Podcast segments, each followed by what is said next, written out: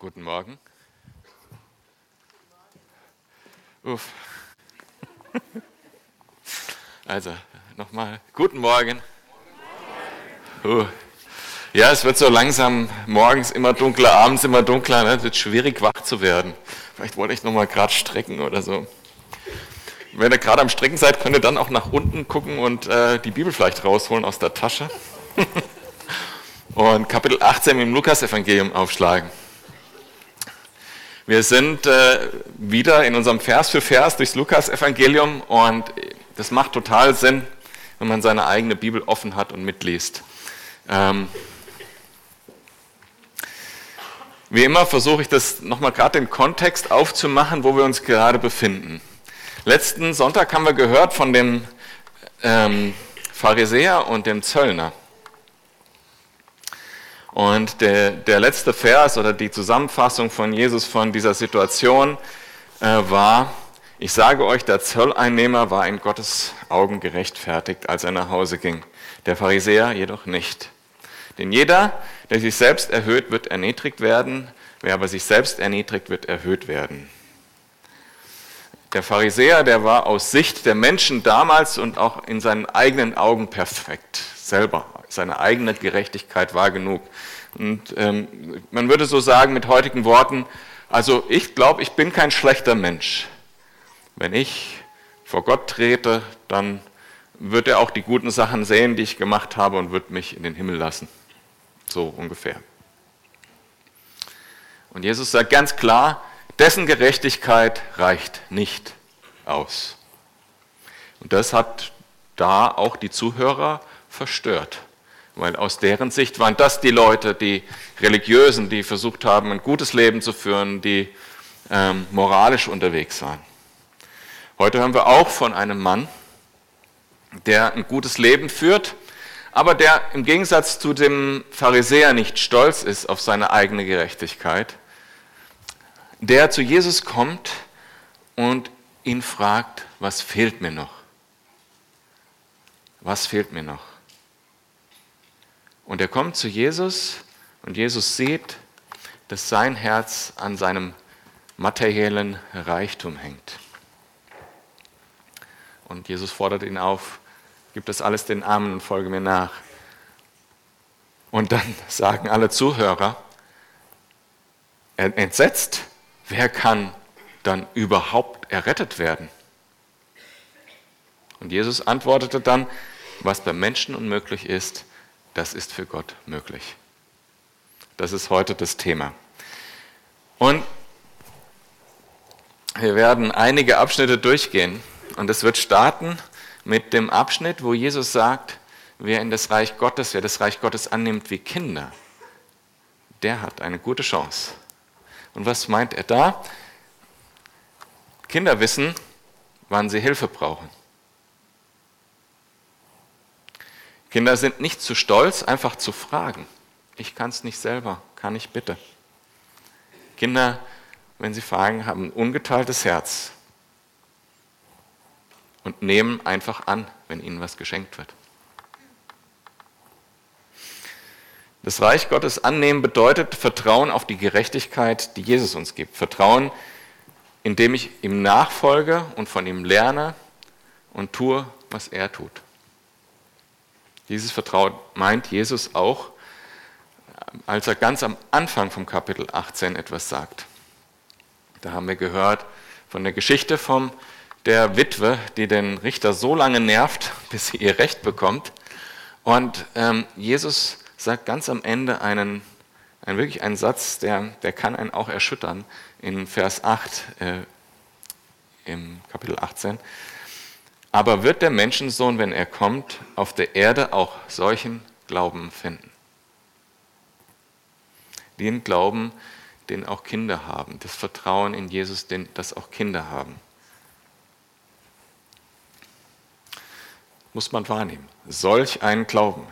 Also nicht irgendeinen Glauben, sondern genau solchen Glauben. Darum geht es heute. Also nochmal so in drei Hauptpunkten zusammengefasst. Erstens, wir können nichts, gar nichts zu unserer Errettung beitragen. Zweitens, Alles, was im Weg ist, damit wir Jesu näher kommen, damit wir ihm nachfolgen können, das muss weg. Und drittens, wer Jesus einfach vertraut wie ein Kind, der ist errettet. Lass uns in den Text reingehen, ab Vers 15 in Kapitel 18. Es wurden auch kleine Kinder zu Jesus gebracht. Er sollte sie segnen. Aber die Jünger sahen das nicht gern und wiesen sie barsch ab. Doch Jesus rief die Kinder zu sich und sagte, Lasst die Kinder zu mir kommen, hindert sie nicht daran, denn gerade für solche wie sie ist das Reich Gottes. Ich sage euch, wer das Reich Gottes nicht wie ein Kind annimmt, wird nicht hineinkommen. Das Wort kleine Kinder hier am Anfang impliziert, dass es wirklich kleine Kinder, also Kinder, sagen wir mal, so drei und jünger sind. Und ganz bestimmt sind da auch Säuglinge dabei. Kleine Kinder. Kinder wurden in der Antike, hatten jetzt nicht so ein ganz einfaches Leben, die wurden nicht so ernst genommen, wie wir heute Kinder ernst nehmen. Und für uns hört sich das auch anders an, als es vielleicht damals war. Vermutlich waren alle Umstehenden total einverstanden damit, als die Jünger gesagt haben, du, lass, lass den, den, den wichtigen Rabbi mal in Ruhe mit den kleinen Kindern. Der hat Wichtigeres zu tun. Und so nach dem Motto, das geht doch nicht, wir sind doch nicht zum Spaß hier. Aber Jesus sagt, er liebt die Kinder. Er will sie segnen. Das Wort segnen hier ähm, heißt Haptomai, das daher kommt unser Wort haptisch, wenn man etwas berührt. Es geht darum, Jesus will die Kinder berühren. Berühren. Als Vater und als Mutter, ich weiß nicht, wie viele wir hier so von uns hier sitzen haben, wir haben diese Verantwortung, unsere Kinder zu Jesus zu bringen, damit er sie berühren kann. Diese Eltern, die da kommen, um ihre Kinder zu Jesus zu bringen, sind ein gutes Vorbild. Und wie können wir das tun? Wir können das tun, indem, und das ist das Allerwichtigste, indem wir sie in christliche Gemeinschaft bringen. Wir haben das, äh, als unsere Kinder klein waren, ganz, also wirklich auch als Auftrag angenommen, dass wir uns mit anderen Familien aus der Gemeinde, mit Kindern treffen, dass wir Gemeinschaft haben, aber dass die Kinder auch Freunde bekommen, die in der Gemeinde sind und dass die gemeinsam groß werden im Glauben und damit auch äh, sozusagen sich auch gegenseitig immer wieder segnen können im Namen Jesus. Das ist so wichtig, dass, dass Kinder christliche Freunde haben. Und natürlich, zwar zweit, zweiter Punkt, der ist ganz offensichtlich. Wir haben den Auftrag, unsere Kinder selber zu segnen, für sie zu beten. Und Klar, wir machen das auch hier in der Gemeinde. Also wenn dein Kind noch nicht hier in der Gemeinde gesegnet ist, dann komm bitte gerne auf uns zu. Wir beten gerne für die kleinen Kinder. Jesus sagt über den Glauben der Kinder, dass etwas ganz Besonderes ist. Dass so wie Kinder glauben, so wie Kinder das Reich Gottes annehmen, so sollen wir das auch tun. Als ich noch klein war, sagen wir mal so, ich weiß es nicht mehr ganz genau, es war jedenfalls bevor meine Mutter richtig schwer krank wurde und, und es war ihr noch möglich, vieles im Leben selber zu machen. Ich war vielleicht vier, fünf Jahre alt. Jedenfalls, ähm, wenn meine Mutter sagt, ich muss einkaufen, dann sage ich, ich will mit. Und dann wurde der, der kleine, rostige, orangene Käfer aus der Garage gefahren und wir sind zusammen einkaufen gegangen. Und der Grund, warum ich mit wollte, damals schon gab es schlaue Leute im Marketing, die die Idee hatten, dass man ja auch Süßigkeiten auf der Höhe aufstellen kann im Supermarkt, wo Kinder das genau sehen. Natürlich wollte ich deshalb mit. Das, äh, und dann noch, gibt es noch diese, diese, diese Eigenschaft von mir, dass ich sehr hartnäckig sein kann. Und äh, die, diese Hartnäckigkeit habe ich von meiner Mutter geerbt. Und wenn wir dann zusammen im Supermarkt waren, war das manchmal ein bisschen schwierig. Ich habe wirklich genervt. Ich habe wirklich die ganze Zeit, kann ich bitte was Süßes haben? Nee. Bitte, ich will was Süßes haben. Nee. Doch, bitte Mama, ich will was Süßes haben. Und so ging es wirklich eine ganze Zeit. Und ich sag mal, ist klar, äh, selbst wenn man von Natur aus hartnäckig ist und einem das nicht viel ausmacht, irgendwann war meine Mutter genervt. So, nachdem das ein paar Mal so passiert war, hat sie sich natürlich was Gutes überlegt.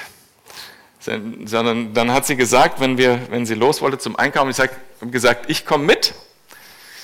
Dann hat sie schon direkt am Anfang gesagt, bevor wir überhaupt ins Auto gestiegen sind, also, wenn ich kein einziges Wort über Süßigkeiten von dir höre, dann kriegst du vielleicht am Schluss was Süßes. Und ich habe dieses Wort von meiner Mutter einfach angenommen. Ich habe gesagt, okay. Und am Ende hatte ich dann meine geliebte Schoki. Wenn wir das Wort von unserem Vater im Himmel annehmen wie ein Kind, auch wenn es jetzt nicht heißt, ich krieg gleich alles oder sowas, dann werden wir errettet. Wenn wir das so annehmen wie ein Kind. Einfach, okay. Gott hat dich lieb, er hat die Schuld deiner Sünde übernommen. Okay. Wenn du ihm vertraust und ihm nachfolgst, dann kommst du in den Himmel. Okay. Und wenn dann die Lebensfahrt im Einkaufswagen zu Ende ist, dann bist du bei ihm. Okay. Kindlicher Glaube sagt einfach Ja und nimmt es demütig an. Vers 18. Ein angesehener Mann fragte Jesus, guter Meister, was muss ich tun, um das ewige Leben zu bekommen? Warum nennst du mich gut? entgegnete Jesus. Gut ist nur Gott, sonst niemand. Du kennst doch die Gebote, du sollst nicht Ehe brechen, du sollst keinen Mord begehen, du sollst nicht stehlen, du sollst keine falschen Aussagen machen. Ehre deinen Vater und deine Mutter. Der Mann erwiderte, all diese Gebote habe ich von meiner Jugend an befolgt. Da sagte Jesus zu ihm, eins fehlt dir noch. Verkaufe alles, was du hast und verteile den Erlös an die Armen und du wirst einen Schatz im Himmel haben. Und dann komm und folge mir nach. Das ist, finde ich, für uns, die wir so reich leben in Deutschland, eine ganz relevante und spannende Geschichte. Zu Jesus kommt ein angesehener Mann, ist ein junger Mann, wie wir aus dem Bericht von Matthäus auch erfahren. Und wir wissen aus allen Evangelien, die das berichten, dass er reich war, sehr reich. Also wir reden sozusagen über einen jungen, reichen, mächtigen Mann, also den Bachelor. Kennt ihr das nicht? Ein Bachelor? Okay, gut genug.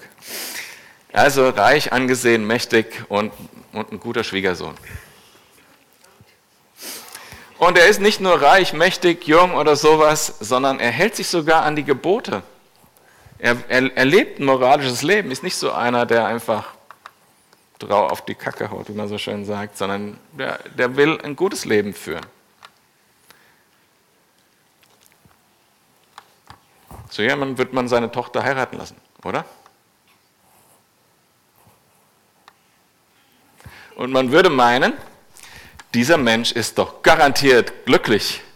Der, hat's doch, der hat doch alles. Der hat doch alles, was man, was man denken könnte, um glücklich zu sein, hat er doch alles. Aber wir lesen gleich, dieser Mann war traurig. Dieser Mann war traurig. Er hat erkannt, dass das, was andere als Glück an ihm sehen, oberflächlich ist äußerlich. Innen drin dagegen ist sein Herz leer. Und er kommt zu Jesus und fragt, was fehlt mir? Was ist es, was mir fehlt? Ich habe die Tage war ja äh, das britische Königshaus mehr im, in, der, in der Presse und das lag ja über diese Beziehung zu diesem Jeffrey Epstein, der äh, an ähm, Menschenhandel beteiligt war und ähm, ähm, minderjährige Mädchen vergewaltigt hat. Ein Millionär, Milliardär sogar. Macht und Einfluss, ein gut aussehender Mann. Ähm, und der hat versucht, trotzdem noch was zu finden darin, dass er so ungerecht auch das getan hat. Und letztendlich war sein Ende, dass er nach der Anklage und nach das, nachdem das so nach und nach mehr rauskam, sich selber erhängt hat im Gefängnis. Und das, diese Geschichte hat mich nochmal dazu geführt, es gibt tatsächlich ähm, auf Wiki eine Liste von berühmten Selbstmorden. Und da lernt man mal, wie viele Menschen, die reich sind, sich umgebracht haben. Wie viele Menschen, die Macht und Einfluss hatten, sich umgebracht haben. Weil sie es nicht rausgefunden haben. Das, was der reiche Mann hier auch fragt. Was fehlt mir noch? Woher kommt das? Was, diese Lehre, wie kann die ausgefüllt werden? Was fehlt noch, damit ich errettet werde? Was fehlt mir?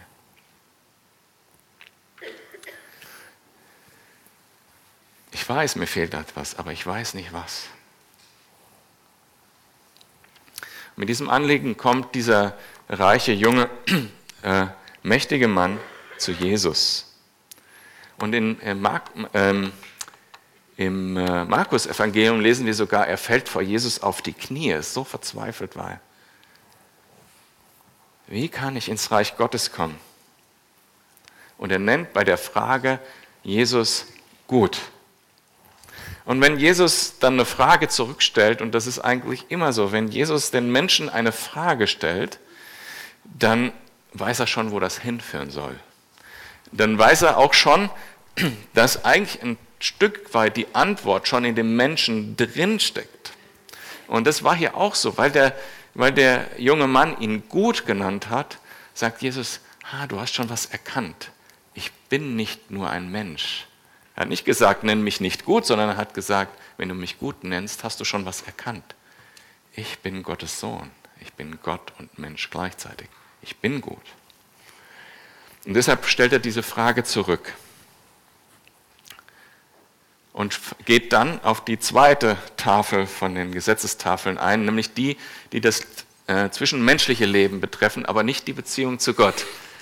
Und das hat er alles erfüllt. Er hat menschliche Moral hat er ausgefüllt, hat er alles erfüllt, was man sich denken kann, hat ein gutes Leben im Zwischenmenschlichen geführt.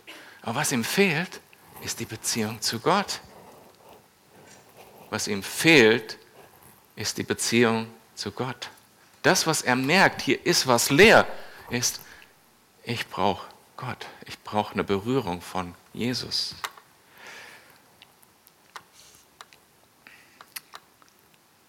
Und Jesus geht genau auf den Punkt, was steht dem denn in Wege?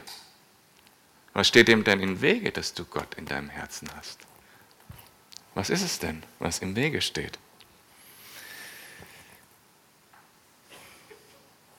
Bei dem jungen Mann war es der Reichtum. Und Jesus sagt, dann verkauf alles, gib das Geld Armen und folge mir nach. Dann hast du genau das, nach dem du gesucht hast. Die Lehre ist dann erfüllt.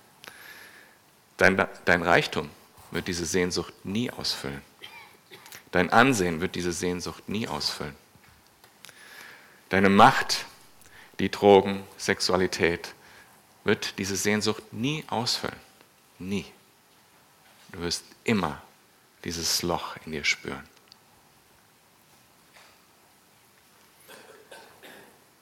Wenn du das weggibst und einfach Jesus nachfolgst, dann wird es ausgefüllt. Und da zieht ein der Friede Gottes und die Liebe von Jesus Christus. Trenn dich von dem, sagt Jesus, was dich von mir trennt. Gib dein Reichtum den Armen, folge mir nach. Bei unserem Bachelor war es der Reichtum und ich denke, das geht das ganze Leben lang weiter, dass Jesus Dinge anspricht. Hey, das kann weg und dann können wir noch näher zusammengehen. Lass es einfach sein und dann kannst du mir noch besser nachfolgen. Lass es einfach. Was trennt dich von Jesus? Lass es einfach sein. Über den, unseren Bachelor lesen wir, dass die Antwort oder seine Reaktion darauf war, in Vers 23, der Mann wurde sehr traurig, als er das hörte. Denn er hatte ein großes Vermögen. Auch interessant, dass je größer das Vermögen ist, desto mehr verpflichtet es ein und desto mehr hängt man dran. Er wurde traurig, weil sein Herz an dem Reichtum hing. Das ist ja der entscheidende Punkt, warum Jesus es angesprochen hat. Nicht jeder, der reich ist, muss sein Geld abgeben, um Jesus nachfolgen zu können. Aber wenn das Herz am Reichtum hängt, dann muss es weg. Dann muss der Reichtum weg.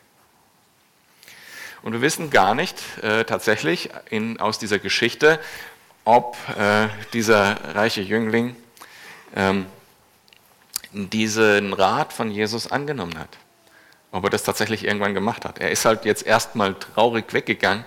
Und ich, ich hoffe für ihn, dass es ihm so geht wie mir oft, dass wenn Jesus was anspricht, dass ich erst noch so ein bisschen ein paar Wochen in meiner eigenen Suppe kochen muss und noch äh, ein bisschen mit Jesus diskutieren drüber, ist es wirklich nötig und so, bis er es dann ehrlich endlich eingesehen hat und das dann vielleicht gemacht hat. Hoffe ich für ihn. Wir werden es irgendwann rausfinden, wenn wir im Himmel sind. Vielleicht hat er irgendwann gemerkt, nee, macht ja keinen Sinn, mich gegen Gott aufzulehnen. Was für ein Käse. Ich lasse es einfach sein und habe den Frieden Gottes. Und Jesu Reaktion wiederum auf den Mann war, in Vers 24, als Jesus ihn so traurig sah, sagte er, wie schwer ist es doch für Menschen, die viel besitzen, in das Reich Gottes zu kommen. Eher geht ein Kamel durch ein Nadelöhr, als dass ein Reicher ins Reich Gottes kommt. Da fragten die Zuhörer, wer kann dann überhaupt gerettet werden? Jesus schaut mit Mitleid und Liebe auf diesen Menschen und sagt, boah, ist das schwer, wenn jemand eigentlich glaubt, selber Dinge zu haben, die sein Herz ausfüllen können, wirklich das Bessere zu wählen, wo das Herz Frieden finden kann. Und die, die Menschen waren total geschockt, weil Jesus benutzt hier ganz offensichtlich ein Bild, was nicht geht. Also so eine Nähnadel, also ist tatsächlich der Begriff Nähnadel, der da steht, nicht so eine kleine Nähnadel und da ein Kamel durch. Also das ist unmöglich, vielleicht mit einem Mixer und viel Geduld. Aber ein Kamel kann nicht durch, durch ein Nadelöhr. Es ja, geht nicht. Alle waren total geschockt. Wer kann dann überhaupt gerettet werden? Und Jesus antwortet, was bei den Menschen unmöglich ist, das ist bei Gott möglich. In, in, der, äh, in der guten Nachricht, nein, in der Genfer steht hier, das ist für Gott möglich. Im Original steht das gleiche Wort wie vorne äh, bei den Menschen, nämlich das Wort bei. Und das ist das griechische Wort para, was sogar eine Art, eine Ortsangabe sein kann. Und äh, ich glaube, das ist auch wichtig, dass es nicht nur für Gott unmöglich ist, sondern auch, wenn wir zu Gott gehen, bei Gott sind, dass es dann nicht unmöglich ist, sondern dass es dann für Gott möglich ist. Wenn wir bei Gott sind, dann ist es möglich. Gott ist es möglich. Wenn wir zu Gott kommen mit unserer Lehre, mit unserer Verzweiflung, mit dem Loch, was wir selber nicht ausfüllen können und wo dieses Leben uns nicht reicht, wenn wir vertrauensvoll zu ihm gehen, dann ist es möglich.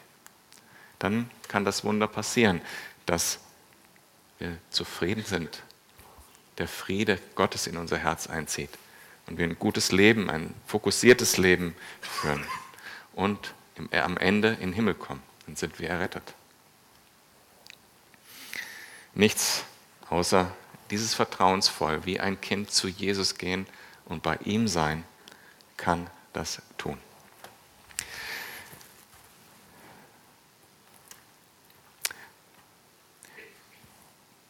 Die Jünger hatten ja diesen Schritt schon gemacht. Und ähm, Petrus hat wahrscheinlich gedacht, vielleicht erinnert sich Jesus nicht mehr dran, deshalb will ich ihm das mal sagen. Vers 28. Du weißt, wir haben alles zurückgelassen, was wir besaßen und sind dir nachgefolgt. Und äh, ich glaube aber auch dahinter steckt noch was anderes. Nicht nur, dass er dachte, er muss jetzt Jesus mal dran erinnern, ne, sondern äh, vielleicht, vielleicht hat auch bei Petrus dahinter gestanden, dass er Jesus fragt, reicht das? Reicht das, was wir getan haben? Und Jesus erwiderte zu allen Jüngern, ich sage euch, jeder, der um des Reich Gottes willen Haus, Frau, Geschwister, Eltern, Kindern zurücklässt, bekommt jetzt in dieser Zeit alles vielfach wieder und in der kommenden Welt das ewige Leben. Und Jesus Antwort ist, ein ungeteiltes Herz ist genug. Jesus sagt genauso wenig wie bei dem reichen Mann, äh, wie er da gesagt hat, jeder, der, Jesus nach, der mir nachfolgen will, muss sein ganzes Geld aufgeben. Genauso wenig sagt er hier, äh, dass jeder, der Jesus nachfolgen will, eben seine Familie im Stich lassen soll, sondern er sagt, es braucht eine Klarheit der Entscheidung für mich. Es braucht eine Klarheit der Entscheidung für mich und ein ungeteiltes Herz. Dann wirst du das alles vielfach zurückerstattet bekommen oder eigentlich wirklich richtig Familie leben können und du wirst im Himmel bei mir sein. So kommt man in den Himmel. Dann äh, ähm, ist es, als ich jetzt in der Vorbereitung war, dachte ich, so weit, so gut, das passt, da passen diese verschiedenen Begebenheiten super zusammen. Die Lehren von Jesus gibt so ein rundes Bild und jetzt kommt so ein bisschen ein Bruch da rein, ab Vers 31. Aber tatsächlich hat es ja miteinander zu tun ab Vers 31. Jesus nahm die zwölf beiseite und sagte ihnen, wir gehen jetzt nach Jerusalem hinauf. Dort wird sich alles erfüllen, was bei den Propheten über den Menschensohn steht. Er wird den Heiden übergeben werden, die Gott nicht kennen. Er wird verspottet, misshandelt und angespuckt werden. Man wird ihn auspeitschen und schließlich töten. Doch drei Tage danach wird er auferstehen. Die Jünger begriffen von all dem nichts. Der Sinn dieser Worte war ihnen verborgen. Sie verstanden nicht, was damit gemeint war. Beruhigend, dass die auch manchmal was nicht verstanden haben. Die hatten keine Checkung, wussten nichts, haben nichts davon verstanden. Und ehrlich gesagt, man kann da ganz viele schlaue Bücher lesen darüber, was tatsächlich am Kreuz passiert ist und was tatsächlich bei der Auferstehung passiert ist.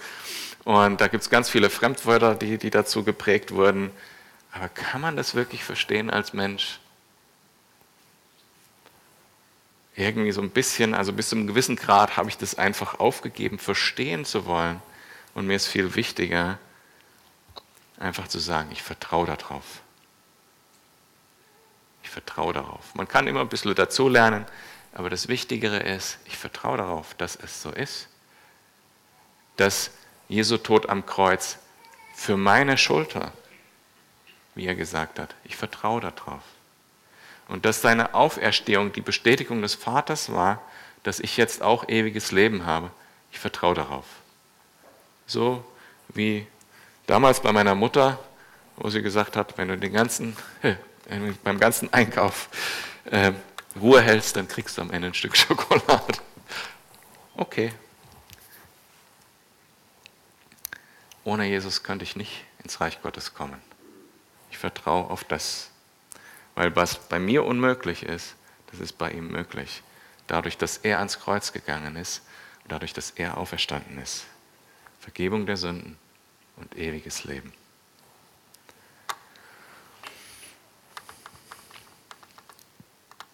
Finde das auch total faszinierend. Also stellt euch das einfach mal vor, es würde euch ein Mensch begegnen, der sowas sagt. Ich, ich werde hingerichtet werden und werde drei Tage danach, nachdem ich im Grab gelegen habe, wieder auferstehen. Ich finde es faszinierend, mit welcher Zuversicht und welcher Selbstsicherheit Jesus das sagt. Und dass wir nach 2000 Jahren immer noch drüber reden und er sagt das vorher mehrfach. Ganz klar, ich werde gekreuzigt werden und werde auferstehen. Hey, wenn sowas jemand sagt, dann ist klar, also entweder der ist nicht ganz gesund oder er ist wirklich das, was er sagt. Was bei Menschen unmöglich ist, ist bei Gott möglich. Und wir reden 2000 Jahre später noch davon, weil es die Errettung Gottes ist, weil es die Kraft Gottes ist. Jesu Tod und Auferstehung. Vers 35. Als Jesus in die Nähe von Jericho kam, saß dort ein Blinder am Straßenrand und bettelte. Er hörte, wie eine große Menschenmenge vorüberzog und erkundigte sich, was es zu bedeuten habe. Jesus von Nazareth kommt vorbei, erklärte man ihm. Da rief er, Jesus, Sohn Davids, hab Erbarmen mit mir. Die Leute, die vor Jesus hergingen, fuhren ihn an, er solle still sein. Doch er schrie umso lauter, Sohn Davids, hab Erbarmen mit mir. Und ich würde sagen, gesegnet sind die Menschen, die nichts zu verlieren haben. Der Blinde kann nichts bringen und hat nichts zu verlieren. Und er ruft einfach nach Jesus. Er lässt sich auch überhaupt nicht zurückhalten. Die Leute sagen, du Loser, sei still, wir wollen dich nicht schreien hören. Er lässt sich überhaupt nicht beeindrucken, hat nichts zu verlieren und ruft nach Jesus. Egal, was irgendjemand über dich denkt oder was irgendjemand mit dir tut. Lass einfach das sein, wie es ist. Ruf nach Jesus. Die einzige Hoffnung. Jesus blieb stehen, Vers 40, und ließ ihn zu sich holen. Als der Blinde vor ihm stand, fragte ihn Jesus, was möchtest du von mir? Herr, antwortete er, ich möchte sehen können. Da sagte Jesus zu ihm, du sollst sehen können. Dein Glaube hat dich gerettet. Und hier ist es wieder, was bei Menschen unmöglich ist, ist bei Gott möglich. Durch Glauben, nämlich das auf Jesus gerichtete Vertrauen, können wir das entgegennehmen, was Gott für uns an Segen hat. Bei diesem Mann war es auch die Heilung von der Blindheit, das eigentlich menschlich Unmögliche. Es gab menschlich gesehen gar keine Hoffnung, aber bei Jesus gibt es immer Hoffnung. Im selben Augenblick konnte der Mann sehen. Er folgte Jesus nach und lobte und pries Gott und auch die ganze Volksmenge, die seine Heilung miterlebt hatte, gab Gott die Ehre.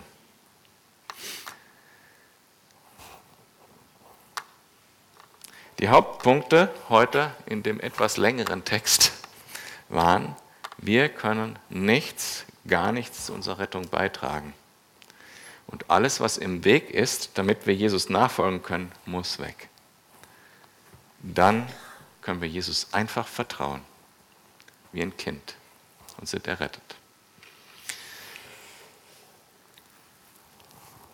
In seiner allerersten Rede, die Jesus gehalten hat, seine allererste öffentliche Rede, beginnt er mit dem Wort glücklich oder gesegnet sind die. Das ist das, was Jesus am Herzen legt, dass wir wirklich glücklich, tief erfüllt, ein sinnvolles Leben führen, auf den Himmel hin. Glücklich zu preisen sind seine ersten Worte, die er öffentlich spricht. Glücklich zu preisen sind die, die arm sind vor Gott, denn ihnen gehört das Himmelreich. Das ist der Beginn, Beginn der Bergpredigt, die Seligpreisung. Darum geht es Jesus, dass du glücklich bist in Ewigkeit.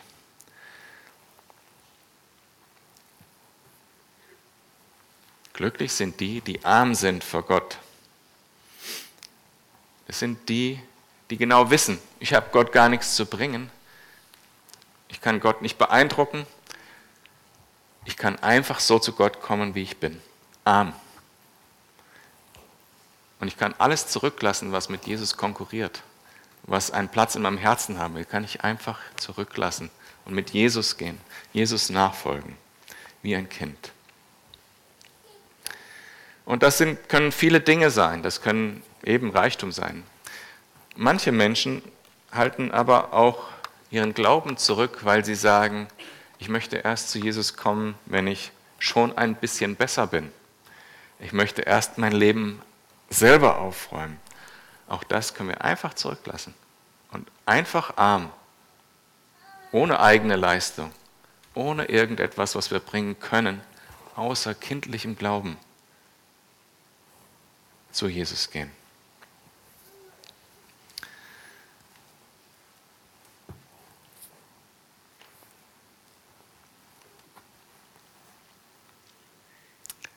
Wenn dich das betrifft heute Morgen,